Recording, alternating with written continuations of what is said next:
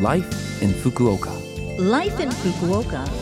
Life in Fukuoka. This program is brought to you by Fukuoka City. Good morning. I'm DJ Colleen with you here bright and early on this Monday morning.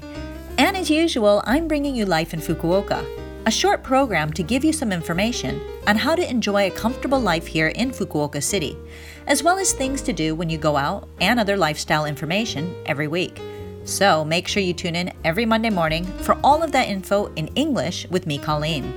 It's only a short program, but thank you for tuning in this morning. Life, in Fukuoka. I wonder where you're listening to me right now. In the car? On a morning walk? Or maybe at home? I guess a lot of you were and maybe still are spending a lot more time at home due to the coronavirus. It was the same for me except for the time outside walking for exercise, going to the supermarket, and occasionally doing jobs that couldn't be done from home, I was doing my best to stay home. I know for some, this time was a chance to binge watch TV shows, learn a new hobby, or just catch up on sleep. I did a little bit of all of that, and I made attempts at being productive. I pulled the weeds out of my garden, but they just keep coming back. It's a never ending battle. I also put some vegetables and flowers in, and in addition to the weeds, now I have to battle the slugs who are trying to eat my hard work. I did eat some of the komatsuna I grew, but I had to pull two slugs off. At least I know it's fresh, right?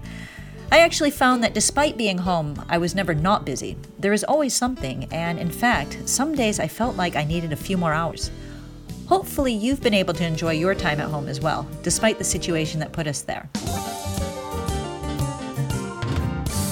Life in Fukuoka. The next topic will no doubt be of interest to everyone.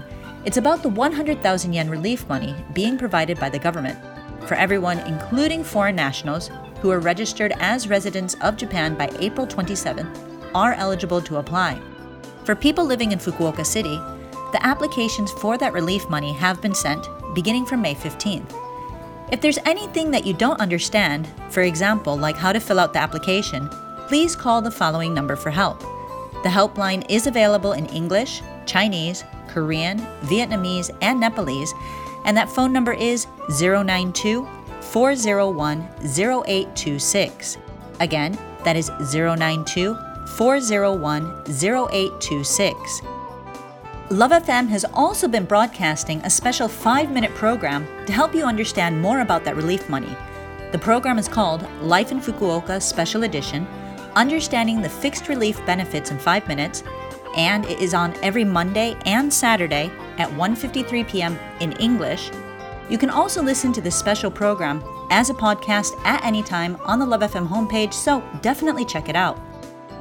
You can also look at the Fukuoka City homepage and link to support for foreigners to get information. On that page, you'll find information not only about living in Fukuoka, but also information on other things like coronavirus support services. Definitely take the time to access that page. It has a lot of useful and necessary information. And as you know, the Japanese government has sent cloth masks out to all of its residents. And in Fukuoka as well, these deliveries began on the 12th of May. For each household, two masks were sent. The masks are washable and can be used again and again. When you use them, use regular clothes detergent and gently wash them by hand. Hang them out in a sunny place to dry. I guess now that the state of emergency has been lifted for Fukuoka, the number of people out and on public transportation has increased.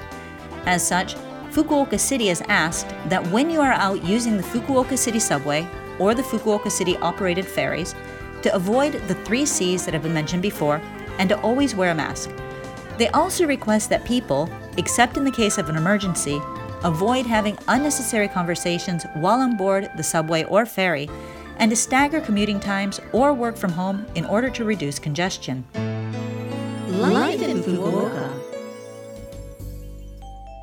There was a lot of information on life in Fukuoka this week. I hope you can use it. You can listen to this broadcast at any time on podcast, and if you want the contents of the information I shared with you today, just check our blog. All you need to do is visit the Love FM website and find this program's page. Finally, for this week, I want to leave you with Taking Care of Business by Bachman Turner Overdrive. There's a lot of business we've all got to take care of with things starting to move again. Have a great day and make sure you tune in again next week.